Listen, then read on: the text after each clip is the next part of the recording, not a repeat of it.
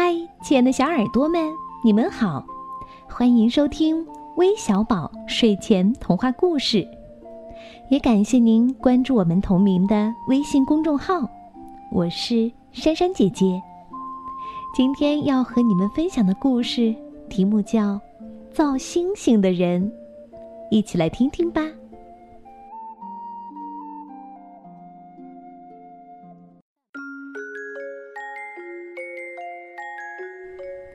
他整天都在叮叮当当的敲敲打打，连周末也不休息。偶尔会见出好看的星星，但这些星星一闪即逝，很难固定成型。看来，要想造成一颗星星，还真不容易呢。他得歪着头，在星星冒出来的一瞬间。轻轻喝口气，像小孩吹泡泡一样。有时会把一颗星星吹起来，在黑暗的小屋里笨拙地飞。这些学会飞翔的星星，于是再也不愿意离开它，像萤火虫似的布满天花板。即使到了夜里，他家也不用点灯。星星就是他的灯，他在星光下入眠，睡得很好。来了一只小熊，从他这里领走了几颗星星，不要钱，是送给小熊的。从此天上有了小熊星。来了一只大熊，也从这里领走了几颗星星。大熊负责照看这几颗星星，这就是大熊星的来历。他是个爽快的人，不管是谁，只要愿意，都可以从他这里领走属于自己的星星。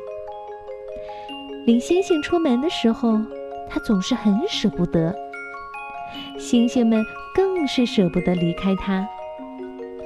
有什么办法呢？星星是属于天空的，跟天空比起来，天花板太低也太硬，而且太小。很多时候，那些不愿意离开它的星星，差不多是被它赶出家门的。比如天狼星，没关系，它不会咬你，他说。既然天狼喜欢你，就会好好照顾你。天蝎看起来也蛮可怕，被天蝎喜欢的星星直往后躲，都躲到他的腋下了。去吧，跟天蝎去吧，他说，抬起胳膊擦了擦眼睛。我可以造出你，但不能养你一辈子啊。星星们是很会吃东西的，最爱吃的是愿望。造星星的人只有一个愿望：造出更多的星星。一个愿望远远不够星星们吃。小屋天花板上的星星太多了，有的饿得很瘦，造星星的人看着很难受。而天空是多么广阔！多么辽远呐！天空之下，人们的愿望又是多么无穷无尽啊，够星星们吃的。几年不见，有的星星长胖了，比如天蝎星。有些星星偶尔也会变成流星，溜回来看它。它还在小屋里敲敲打打，叮叮当当响。小屋还是那么星光迷离，也不见老。造星星的人是不会老的，因为星光有返老还童的作用。快回去，回去好好发光。他对来看他的星星们说，挥了挥布满老茧的右手。不用担心我，我没事儿。别让人们满世界找你。天空之大，远远超出了我们的想象。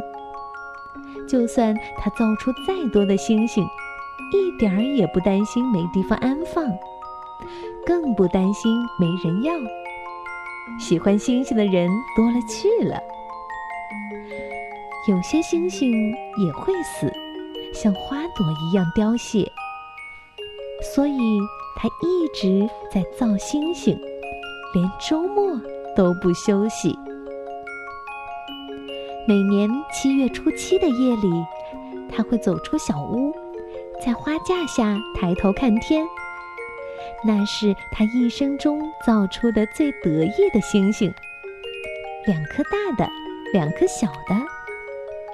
大的是牛郎织女星，小的是他们的儿子星。在这一天夜里，牛郎星会带着两颗儿子星一起踏着鹊桥，跨过银河去见织女星。看到他们一家子相亲相爱，他常常感动的流泪。这一天是人间的七夕节，他流泪。还有一个原因，是觉得对不住这两颗星星。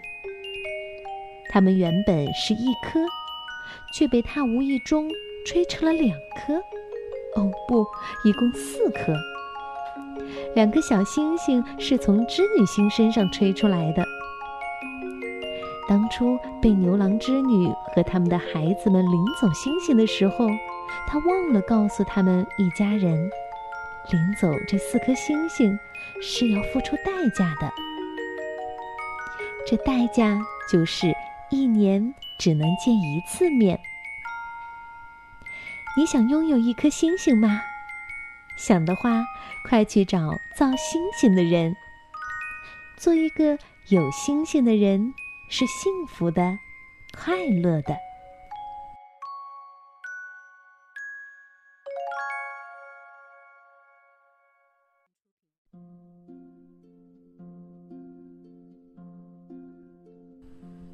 好了，故事听完了，那相信你们都会是一个幸福的人，因为有微小宝，还有星星的陪伴。